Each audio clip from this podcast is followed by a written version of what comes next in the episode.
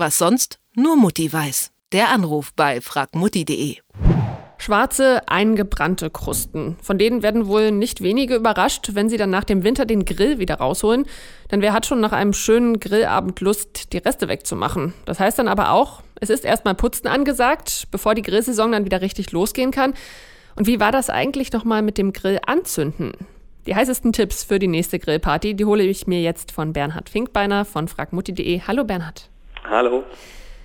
Wenn man jetzt das Grillputzen bis auf den letzten Drücker ja verschoben hat und die schwarze Kruste auf dem Grillrost schon ziemlich fest sitzt, wie bekomme ich die dann wieder weg? Da gibt es einen super Trick, mit dem man da alle seine Probleme los wird, sage ich jetzt mal. Und zwar den Grillrost einfach über Nacht ins Gras legen. Gerade jetzt im April, Mai ist es ja oftmals noch nicht so warm. Das heißt, das Gras wird über Nacht dann auch äh, feucht und nass. Und das weicht dann die Verkrustungen am Grill auf und am nächsten Tag kann man einfach ein Stück Zeitungspapier nehmen und den Grillrost abwischen.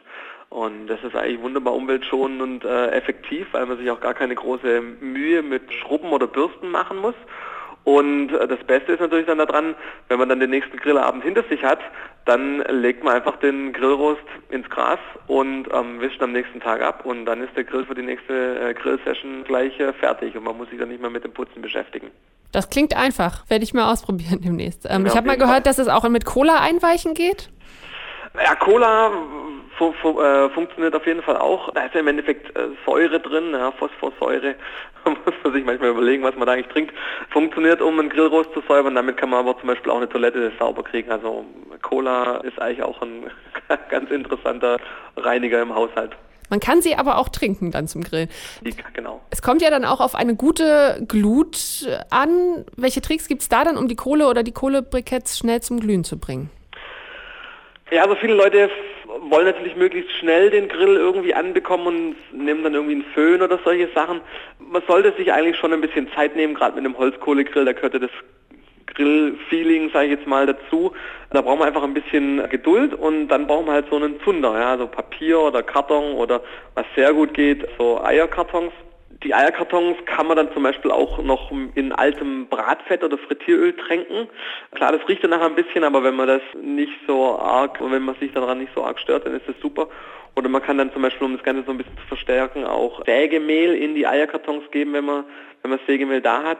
Und dann ist alles ein bisschen, bisschen Übung verbunden. Also klar anzünden und dann die Holzkohle drüber platzieren.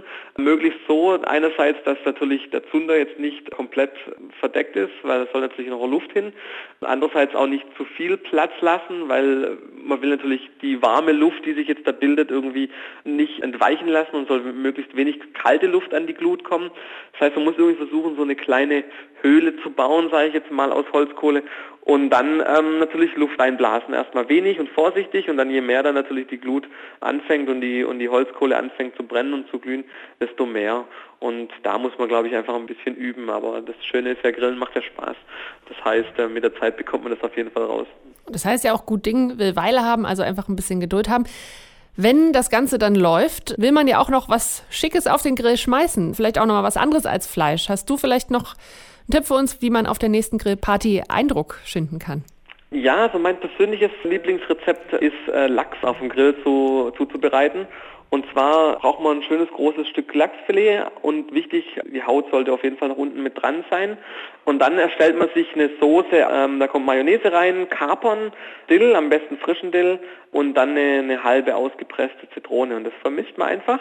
Dann legt man den Lachs mit der Haut nach unten auf den Grill und verstreicht dann oben diese Soße auf dem Lachs, Deckel drauf und dann, ja, je nachdem wie dick eben der Lachs ist, so circa 15 Minuten grillen. Man muss da nichts wenden, die Haut schützt sozusagen von unten den Fisch, dass da nichts anbrennt oder so. Klar, die Haut ist nachher irgendwie schwarz und knusprig und nach circa 15 Minuten hat man ein wunderbar perfekt gegrilltes Stück Lachs mit einer leckeren Soße oben drauf. Das heißt, das geht auch ganz ohne Alufolie etc. Genau, ohne Alufolie. Die Grillsaison hat begonnen, höchste Zeit also nochmal für Tipps und Tricks rund ums Grillen und ich sage danke dafür an Bernhard Finkbeiner von fragmutti.de. Sehr gerne. Was sonst nur Mutti weiß. Der Anruf bei fragmutti.de.